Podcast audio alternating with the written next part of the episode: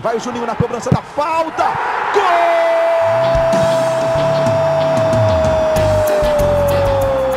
Está entrando no ar o podcast. Sabe de quem? Do Vasco!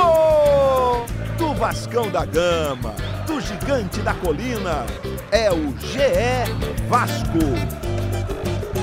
Fala, torcedor vascaíno! Tá começando o episódio 85 do podcast GE Vasco. Eu sou o Luciano Melo. Dia seguinte a uma eliminação dolorosa na Copa Sul-Americana, mais uma atuação muito ruim do time e com requinte de crueldade, né? Para falar disso e do que vem pela frente, estou recebendo aqui dois convidados, um deles setorista de Vasco do GE. Como é que você está, Fred Gomes? Seja bem-vindo. Fala, Lulu. É uma pena, né?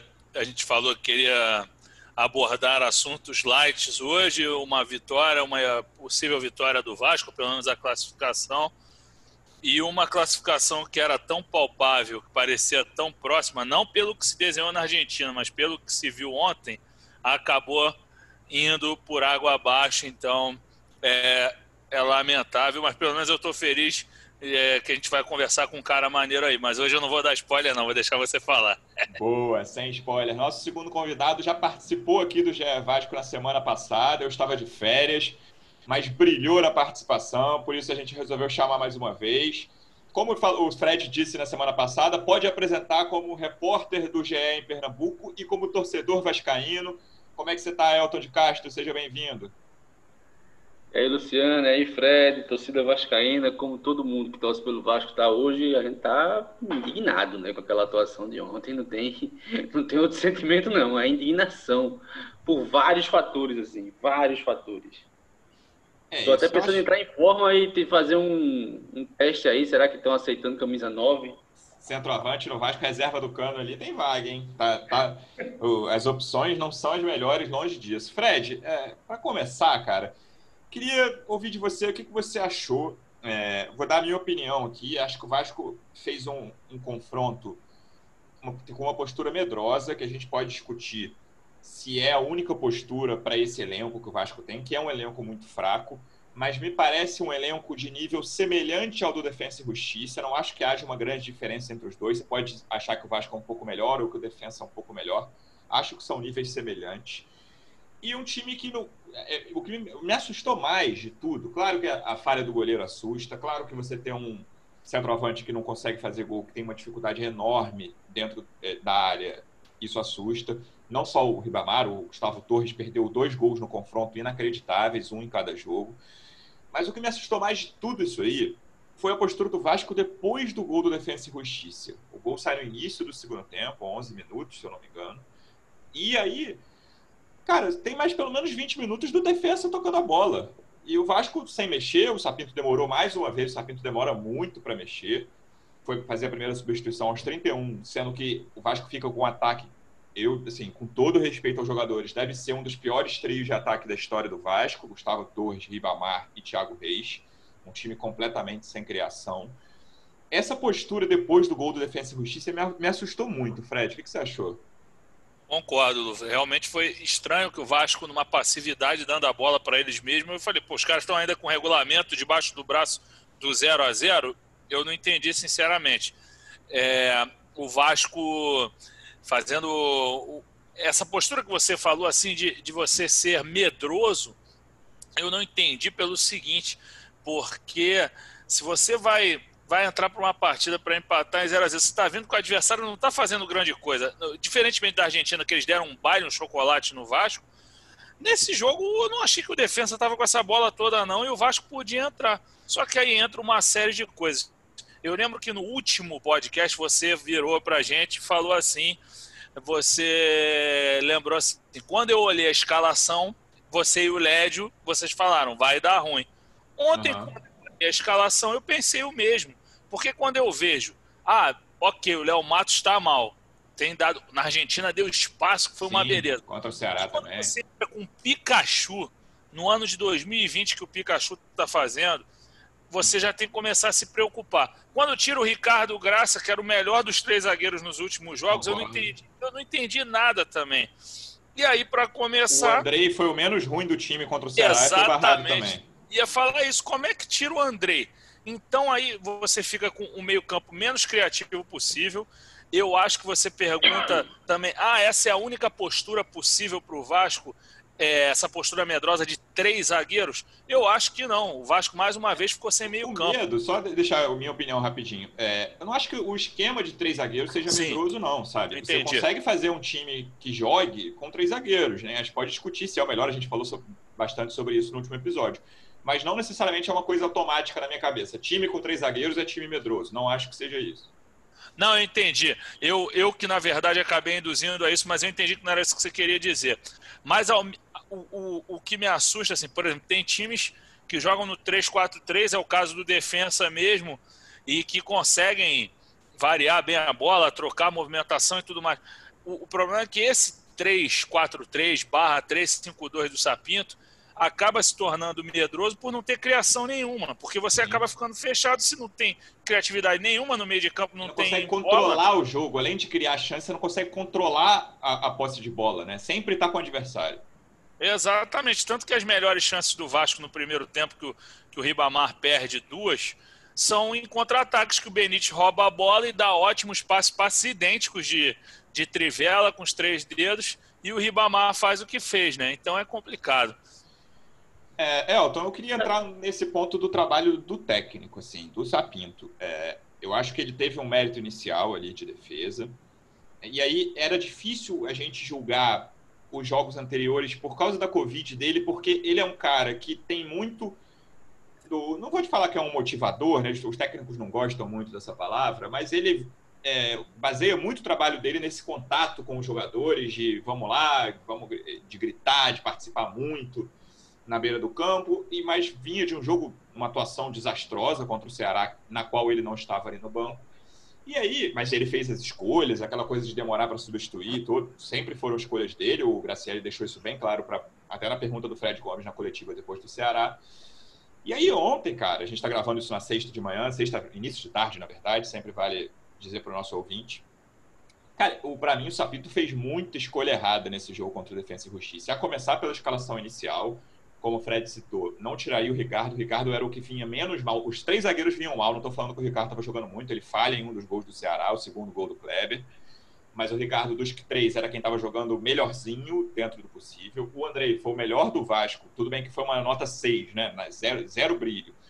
Mas foi o melhor do Vasco contra o Ceará. Você tira esses dois caras para botar o Marcelo Alves, que é um zagueiro que nem tá. Ele começou mal com aquela primeira passagem dele, mas tem feito jogos razoáveis agora para botar o Marco Júnior, que é um jogador que a torcida conhece bem. E aí, no, no, ataque, cara, entra a história do Ribamar, assim.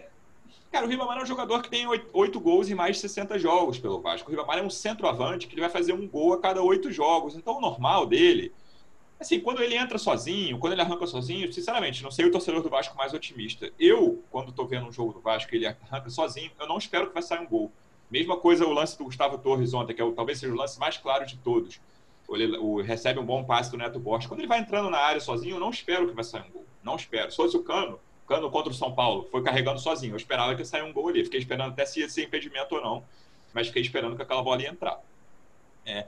Então o Sapinto bota o Ribamar também.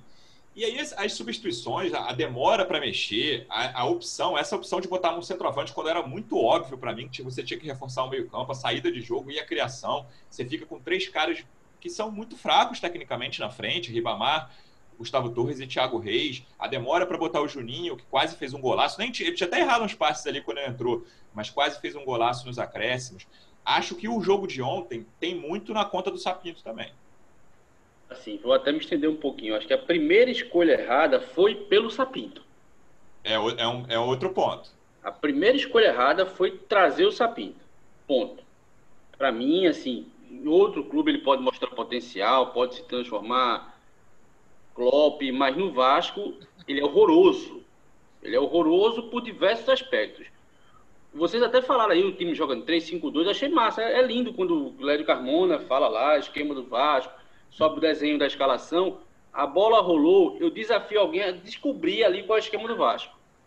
Fica um amontoado de jogador ali. Duas linhas da... perto da área ali, né, se defendendo. É no campo de jogo. E, é, e, o pior, é um amontoado de jogador perto da área do Vasco e cheio de espaço para o adversário. Às vezes você conta ali, tem oito jogadores na área do Vasco e o lateral do adversário está livre, o volante do adversário está livre, o atacante está livre, não consigo entender. Isso é a primeira coisa do Sapinto. Segunda coisa que eu não consigo entender no Vasco, é isso que você falou. O Vasco pega na bola, parece que está ganhando o jogo por 3 a 0 está classificado, é só administrar e está levando gol, já levou gol, já está perdendo, já está precisando gol. Tá precisando resultado. Não tem atitude nenhuma. E aí eu acho que vai até um problema assim, como eu acompanho o Vasco muito, muito, notícia, jogo, enfim, vai além do campo. Não pode um clube, feito um clube de regatas Vasco da Gama, com a sua história, ter um elenco que às vezes pode até ser limitado, por exemplo. Ano passado o time era limitado, tinha um Guarim, mas era limitado, mas os caras corriam. Muitos Sim. estão aí.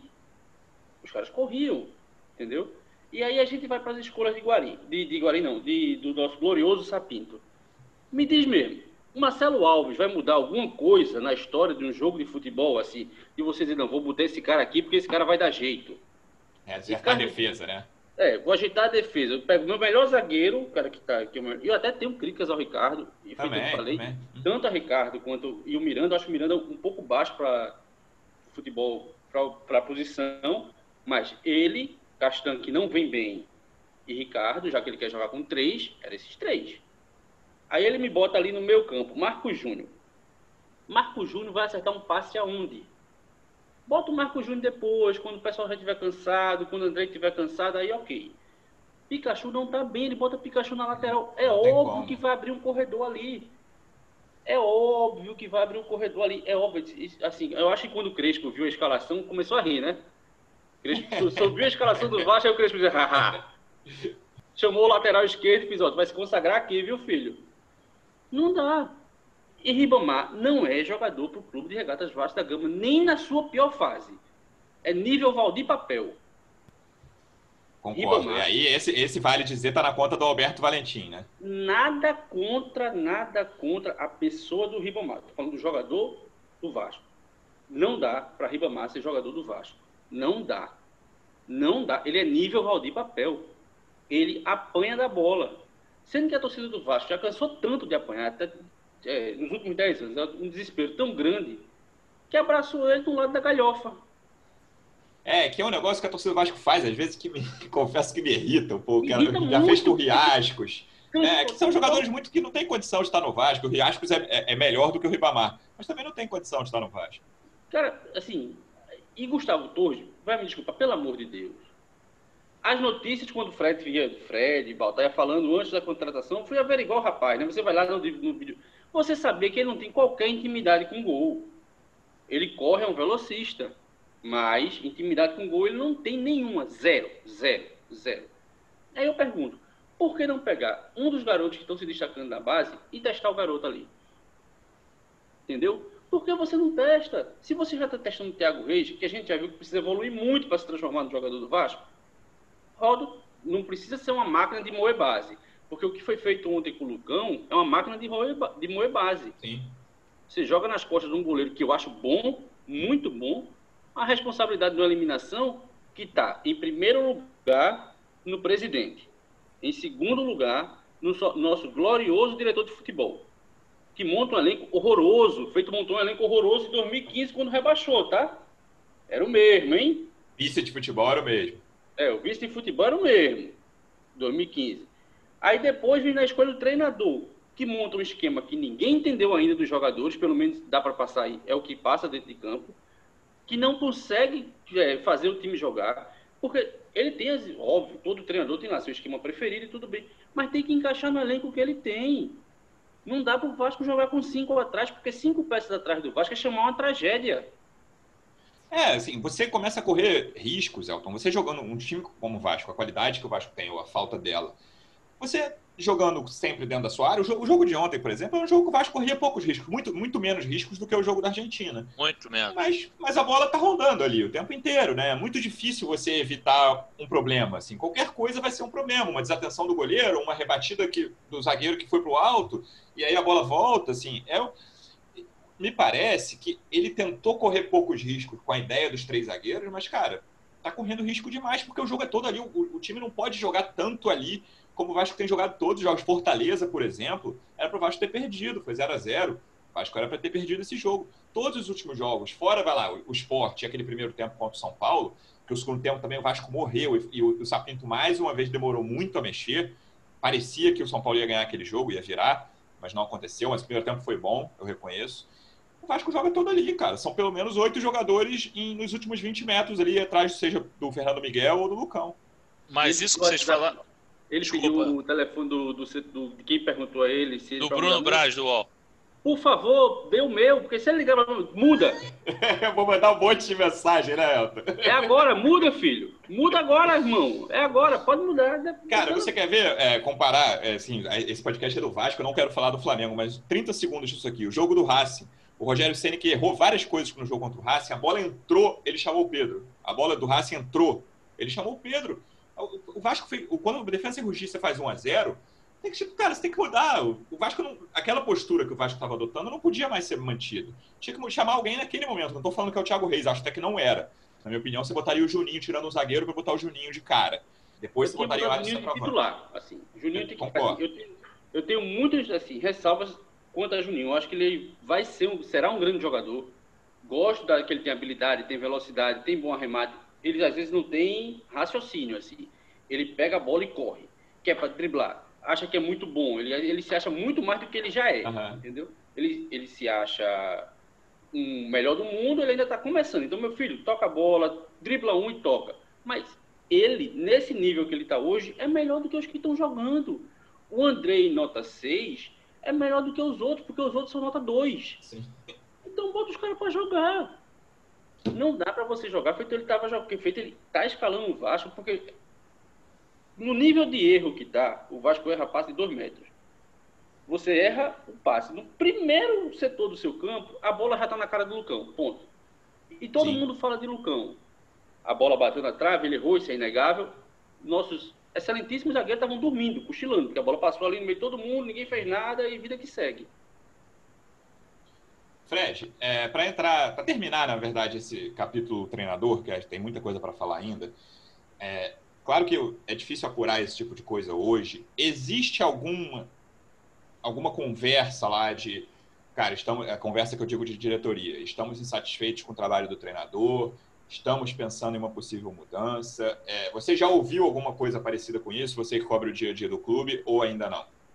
Eu confesso que ainda não chegou a mim. É uma coisa que a gente já está começando a cavucar, mas ainda não, não chegou eu acho que eu acho que para o Vasco, assim, pela aposta que por enquanto tem se mostrado errada, eu acho que ia ser uma loucura mandar o cara embora agora. Então realmente não pipoca nada.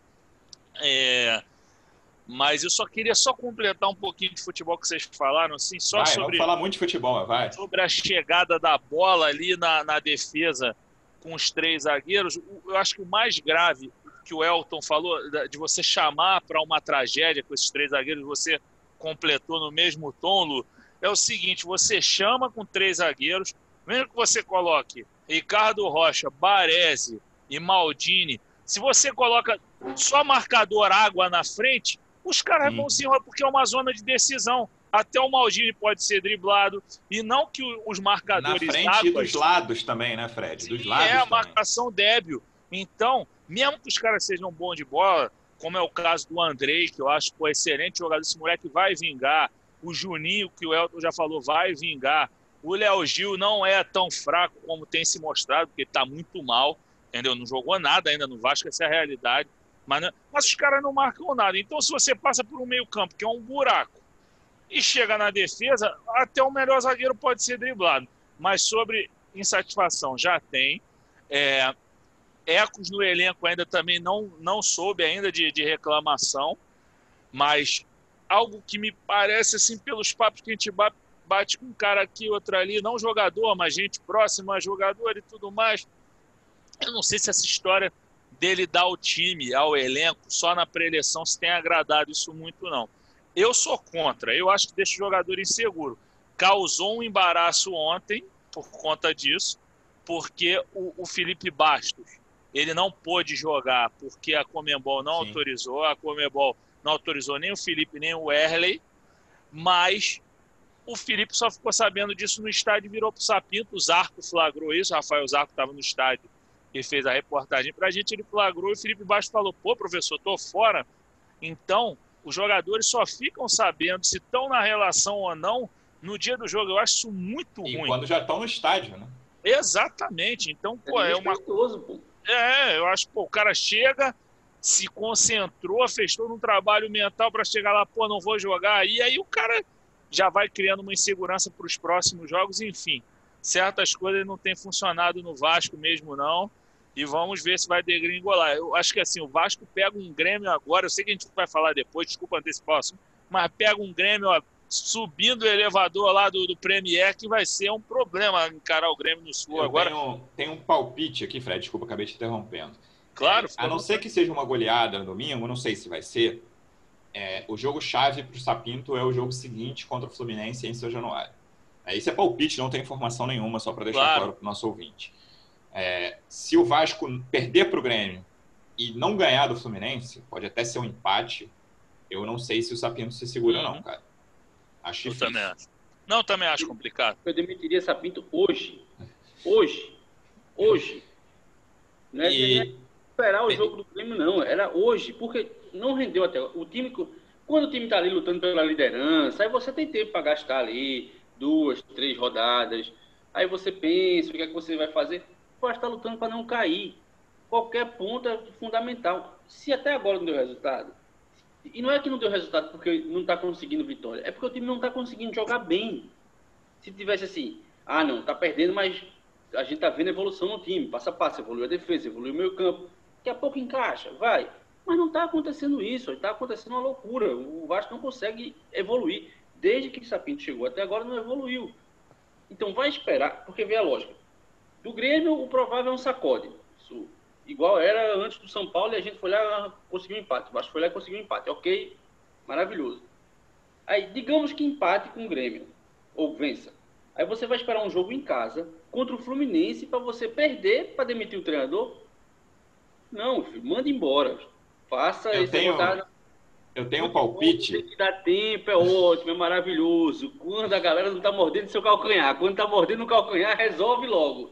Resolve e Eu tenta tenho um palpite, Elton, que o Vasco contratou, acertou com o Sapinto no dia 13 de outubro e com- a- anunciou no dia 14. Nesse mesmo dia 14 que o Vasco anunciou, o Palmeiras demitiu o Vanderlei Luxemburgo. Eu tenho um palpite, mais uma vez, 100%, 100% palpite, sem informação, de que se o Sapinto não conseguir resultado muito em breve, dois, três jogos próximos, volta Vanderlei. Palpite. Eu acho difícil. fechou. Eu, eu, eu acho difícil, gente, porque a saída dele não foi legal, não. Não foi o Campelo, ficou bem chateado. Óbvio que no futebol é, aquele negócio, futebol é Vasco na zona dinâmico. de rebaixamento. O É. Vanderlei em baixa depois de lá. Com, ele pegou o Vasco na zona de rebaixamento também, tudo bem que era muito Sim. mais no início, em 19. Essas suscetibilidades aí se acertam Claro, rapidinho. Fred. Concordo, concordo. Não, é óbvio. É. Não, eu ia ponderar isso, que, é- que, que de fato é um negócio. É, a frase futebol é dinâmico se aplica perfeitamente. Mas que Mas um saiu, a busca saiu, saiu, deixou a gente pé da vida lá no Vasco, inclusive o Campelo. O Campelo ficou muito chateado com a maneira que ele saiu. Mas diga aí, Altão. É, mas tem um detalhezinho assim, bem que não é muito detalhe, não, que tá gerindo, assim, que tá rondando, assim, pairando São Januário. Dia 10, nosso queridíssimo Camilo deve lá dar aquela canetada sobre quem será o, ou não o presidente do Clube de Regatas Vasco da Gama.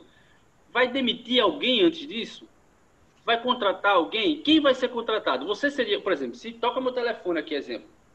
Ó, Elton, é, tem um salário aqui muito bom para você ir para assessoria de imprensa, ou então para você ser técnico do Vasco, ser jogador do Vasco nos próximos dois anos. Com o atual presidente, eu falar, peraí, calma, vamos dar uma segurada, vamos esperar até dia 11 de dezembro, para saber o que, é que acontece. Porque, tipo, ele vai, exemplo, contrata um treinador novo, chega dia 11, aí o cara diz, não, Salgado é presidente, ou Leve é presidente, ou não tem presidente, faz outra eleição. A insegurança profissional é muito grande. Entendeu? É muito grande. Não, nem para mexer, pode mexer nas peças agora. Porque imagino que não vai ser fácil conseguir.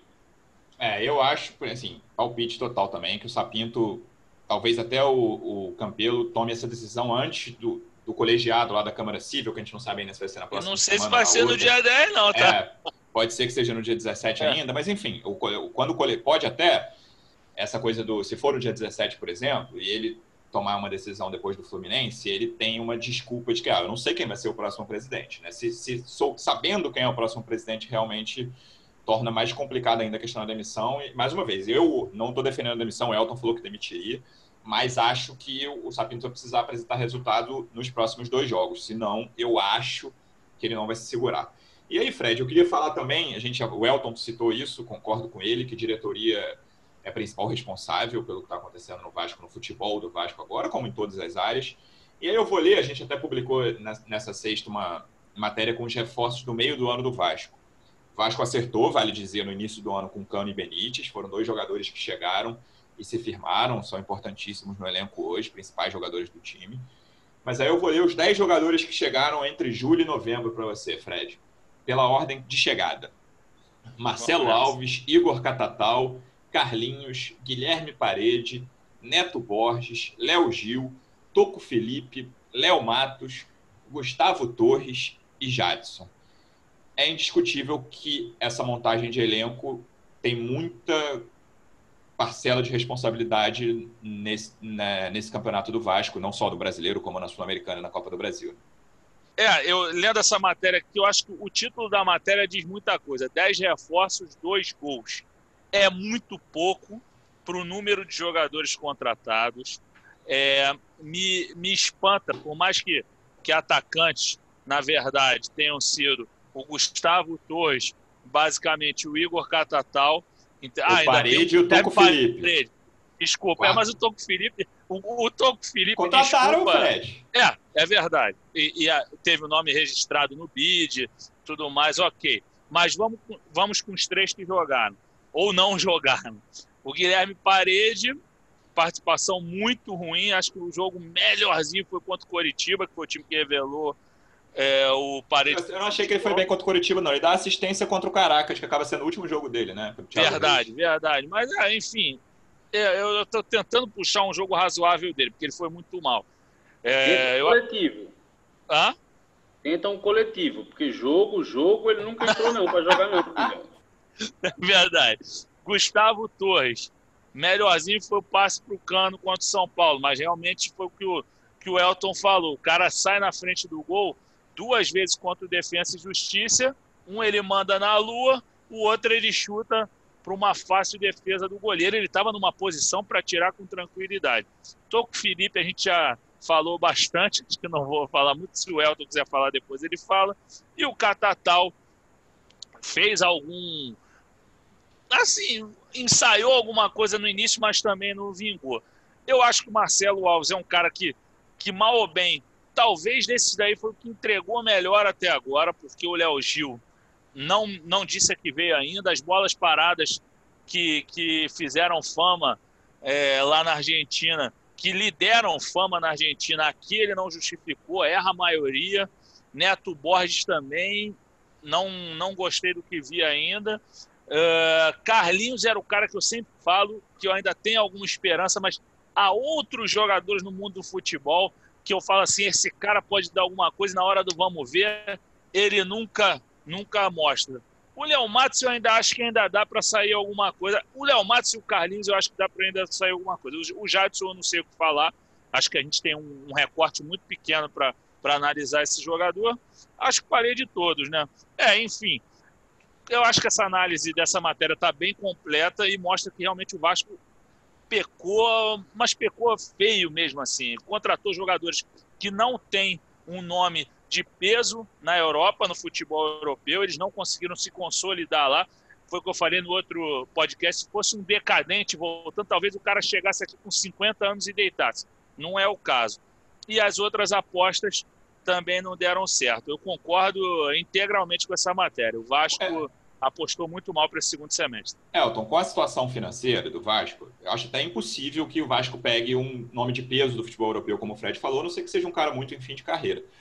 Mas, assim, talvez o, o, é, a questão mais importante de um clube na situação do Vasco, é, no, departamento de futebol fora de campo, é análise de mercado, cara. e aí, de 10 tiros que você vai dar, claro que nenhum, nenhum tiro vai ser o Messi, que é um cara consagrado, ou qualquer outro consagrado que não seja o melhor do mundo. Você precisa acertar metade dos tiros, cara. E não precisa dar 10, né? Você precisa, pode dar 6, que chega em três titulares absolutos. Imagina se o Vasco do meio do ano para cá tivesse contratado três bons titulares, no nível do Cano e do Benítez, por exemplo. O Vasco estaria tranquilamente no meio da tabela do brasileiro, um pouquinho acima talvez, e tranquilamente teria eliminado o Defensa e Justiça. Não tenho muita dúvida disso. Então, eliminaria provavelmente se o Cano tivesse lá, só com um no, jogo de volta, né? Só com um desses caras o Vasco teria eliminado o Defensa e Justiça. É, é, é, assim, é um trabalho desastroso dessa montagem de elenco no segundo semestre. Assim, eu acho que para um time sem tanto dinheiro quanto, quanto é o Vasco, um jogador lúcido por setor e um reserva ali já, já resolve o problema ali no brasileiro, Sim. que venhamos e convenhamos, tem muito time ruim. Mas você vai lá, você tem aqui, parede, Parede, para começar, ele é jogador de futebol. Aí você tem lá, contrata parede e você tem MT. Você não testa MT no time, mas você traz parede. Por que não testou o cara da base? Elton, dá licença, posso só te interromper por uma coisa que você falou do parede, eu não posso deixar isso passar.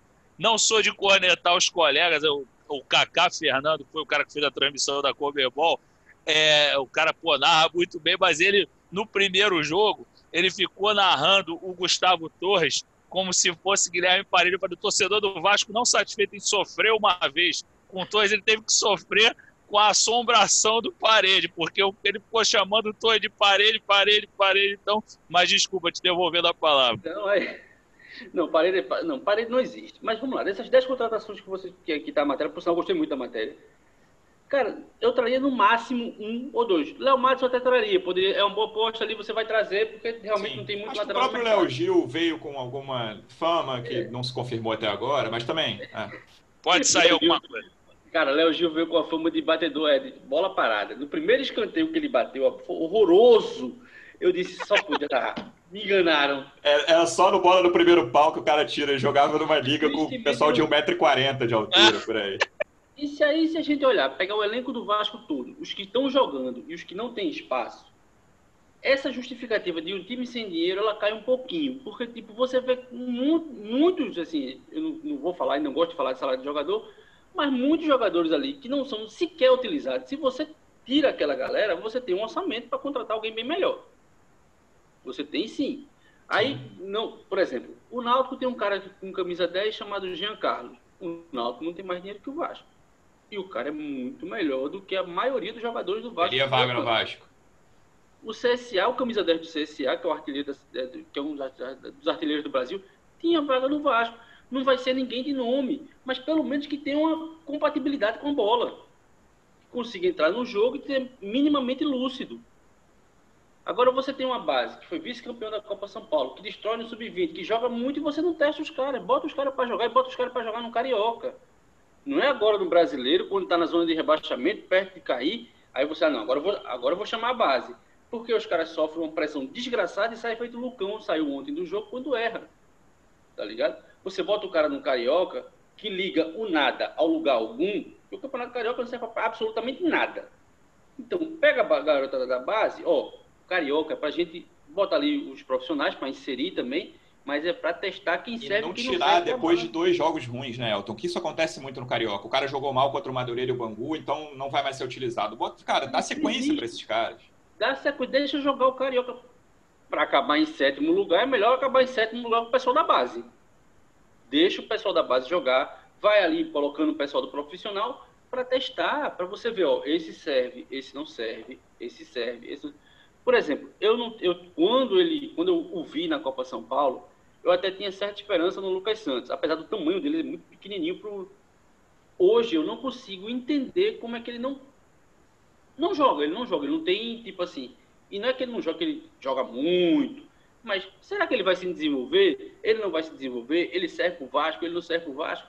Não. Fica o garoto lá no banco, aí quando dá 40 minutos do segundo tempo, que o Vasco está perdido, vai, meu filho, vai, resolve. Não vai resolver. É, o Elton falou do Lucas Santos e não é o único nessa situação, né, Fred? O próprio Juninho, eu queria bater nessa tecla mais uma vez aqui, é um cara que tem entrado sempre depois dos 35, né? 42 contra o São Paulo, 38, se eu não me engano, contra o Ceará. Ontem foi com 36. É, o que você espera de um jogador que jogue tão pouco, né? Não dá, não tem como analisar. Eu, sinceramente, se você me perguntar, no último jogo não fui eu quem fiz as atuações do Vasco, acho que no anterior também não, mas a gente, no Globo Esporte, o, o cara que está acostumado a ler nosso site, ele sabe que a gente dá as atuações. As atuações do Juninho vão ser sempre sem nota, sem nota, não teve tempo é. para apresentar futebol. Não tem como, cara. O rapaz não tem uma oportunidade e assim, é um cara que dá uma velocidade, uma dinâmica ao time. Foi o que o Elton falou: finaliza bem, já jogou de ponta. Algumas vezes jogou contra o Santos de ponta, até acho que no dia no posterior, no podcast que a gente fez, eu falei que ele não jogou tão bem, mas aquele não tão bem dele naquela altura serviria hoje. Então o cara não tem oportunidade, um moleque hábil, bom. O Vasco precisa de oxigenar esse time, o time está enferrujado. Entendeu? Então acho que não tem erro. O que o Elton falou tá certíssimo. Tem que botar esses moleques para jogarem. Não adianta encher de reforço e não colocar a molecada para jogar. O Vasco ganhou a Taça Guanabara do, do Carioca, sub-20, com o pé nas costas. Depois na Taça Rio se enrolou.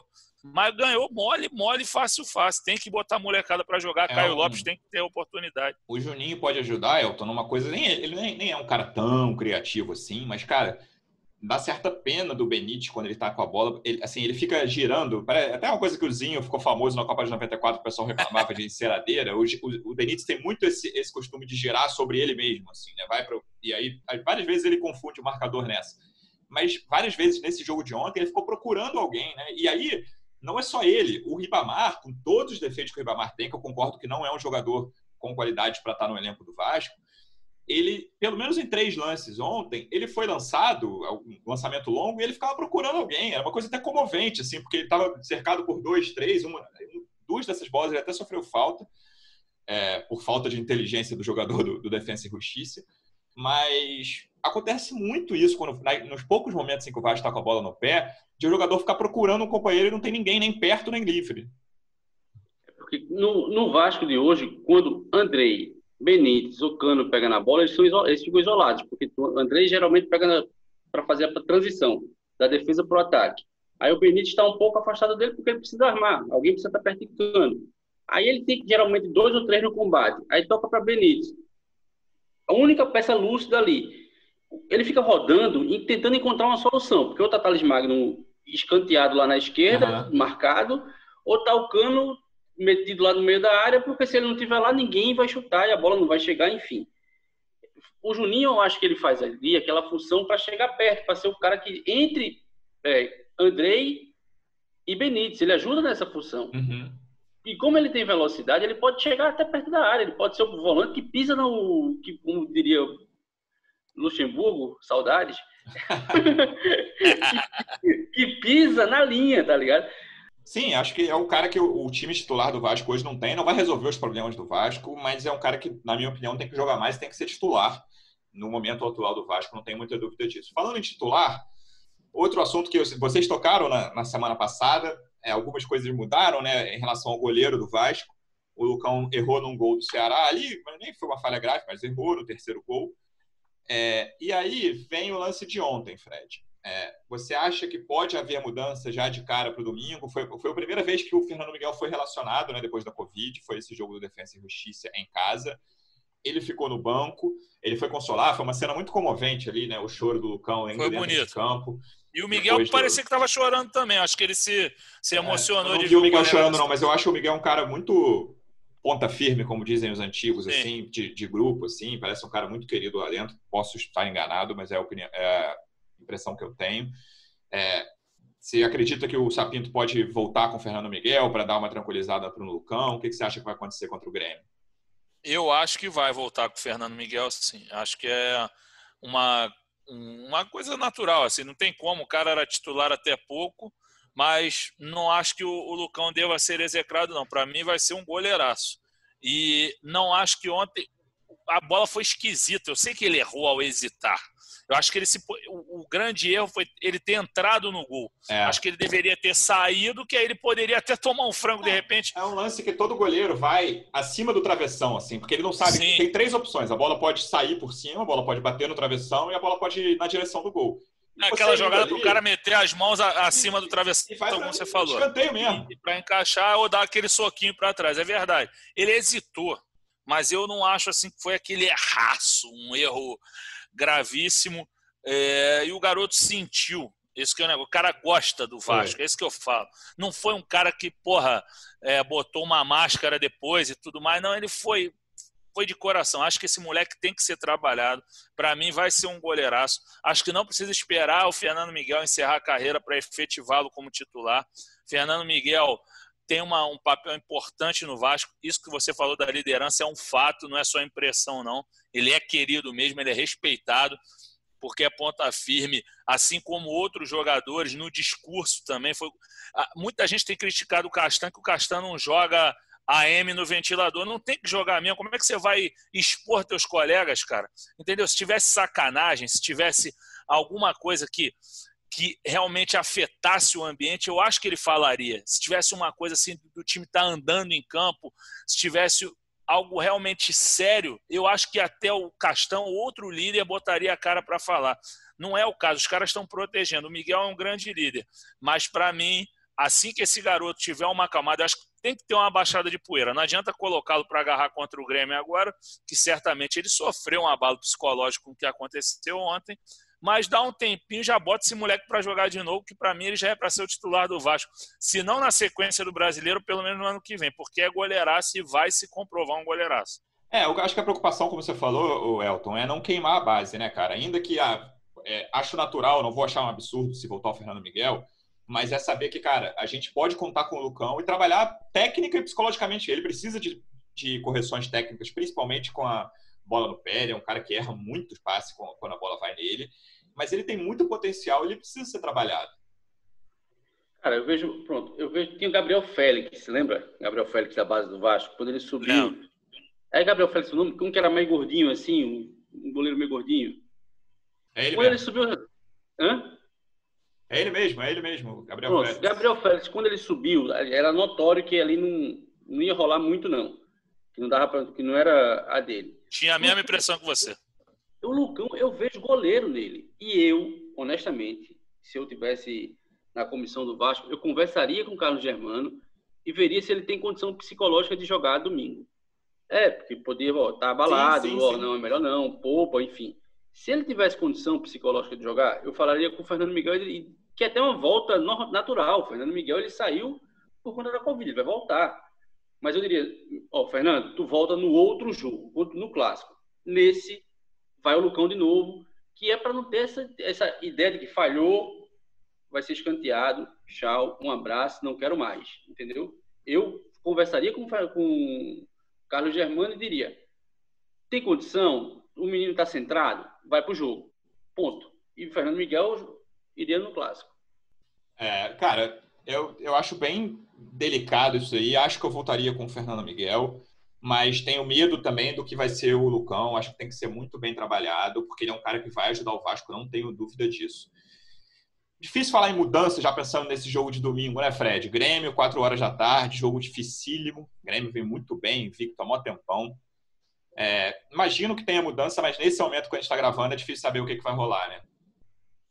Eu, eu, esse é o problema. Nós estamos gravando às três horas, o Vasco se reapresenta hoje, ainda tem teste da Covid e tudo mais. Acho muito complicado de eu dar qualquer panorama agora. Acho que seria até irresponsável da minha parte. Peço desculpa ao torcedor do Vasco. É, mas, sinceramente, mudança vai ter que ter. O Ricardo Graça vai ter que voltar, o Léo Matos vai ter que voltar. É, o Cano ainda não pode voltar. O Cano testou antes do, do Ceará, foi no sábado, o protocolo da CBF fala em 10 dias. É diferente do da Comebol. Então o Cano não volta, o Vascaíno vai sofrer de novo na frente. É, a questão é que eu acho que o, o Vasco, de repente, não sofra um, um, placar elástico, como você falou no início do programa, que o Vasco, nesse jogo, o Vasco vai entrar trancado mesmo. Totalmente. Eu acho que vai reforçar, vai reforçar a marcação. Dessa vez não vai se, se limitar à defesa. Eu acho que vai reforçar o meio-campo também. É capaz do Bruno Gomes entrar. Vão achar que eu estou fazendo campanha pelo Bruno Gomes, que eu já tinha falado no outro programa, mas tem que entrar um pegador, cara. Se não, não entrar um pegador. De jogo de gente nova ali, enfim. Tem que ter, tem que ter um gás ali, porque só ficar rodando bolinha ali, rodando bolinha, os caras cercando o Lourenço não vai dar nada. Entendeu? Falando para os mais jovens, cercando o Lourenço é isso. Você ficar ali e não fazer nada. O famoso é, não sai de cima, entendeu? Então o Vasco precisa ter uma, uma agitação, uma, uma energia naquele setor. Se continuar parado assim, não vai dar certo. Acho que as mudanças são, são naturais diante do, do adversário que se apresenta e do momento do Vasco. O que, que você faria, Elton? Você é o treinador domingo, Grêmio, só isso, Grêmio fora de casa. O que, que você faria nessa escalação?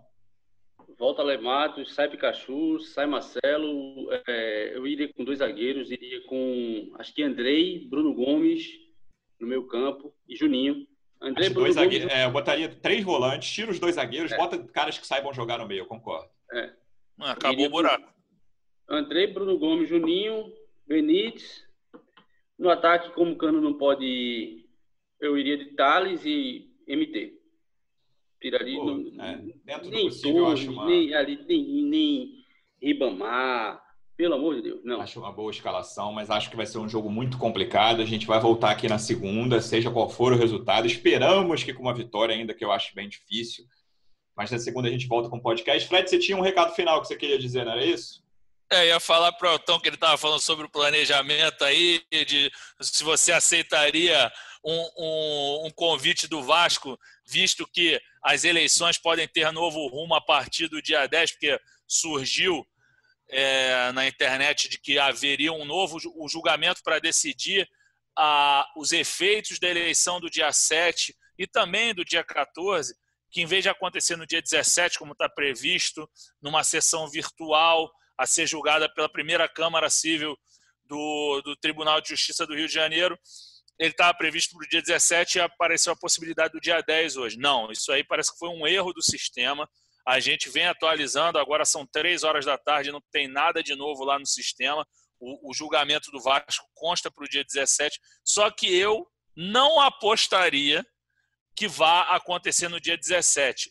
Não por ter um entendimento jurídico, eu acho até que pode acontecer, mas eu não boto meu mono, minha mão no fogo por nada nessa situação, porque um dia é dia 17, outro dia é dia 10, dia 12, 20. Eu não sei. Botar assim, a mão no tá... fogo, qualquer coisa dessa política do Vasco e justiça é queimadura certa, Fred. Eu, de repente, se eu não olhar no WhatsApp agora, Lulu, como eu não estou olhando, prestando super atenção em vocês dois, de repente, quando eu minimizar aqui a nossa janela, vai ter um PDF. Então eu não sei, entendeu? Espero que não. Quero falar de futebol hoje, pelo amor de Deus. Mas de futebol tá difícil de falar também, que o Vasco não tem jogado bola. Vamos ver se melhora no domingo, né? E mais uma vez, um abraço pro Elton, que eu adoro é, conversar com esse cara, sabe tudo de Vasco, além de ser muito engraçado e um jornalista sensacional. Agora chega de rasgar seda, é contigo, Lu. Rasgou bem, rasgou com justiça, o Elton merece. Elton, muito obrigado pela sua presença. Vamos te chamar mais vezes, amigo. Valeu, Luciano. Valeu, Fredão. Fredão, a recíproca é totalmente verdadeira. E eu vou ler aqui, era um erro no sistema mesmo. Acabou de sair a atualização, não foi PDF, mas erro no sistema, tá pro dia 17. Por enquanto, ah, dia 17. Até agora, enquanto, até é. agora. É isso aí. Fred, obrigado pela presença mais uma vez, amigo. Até semana que vem. Valeu, Lulu. Abração. Torcedor Vascaíno, obrigado pela audiência mais uma vez. Até segunda-feira. Um abraço.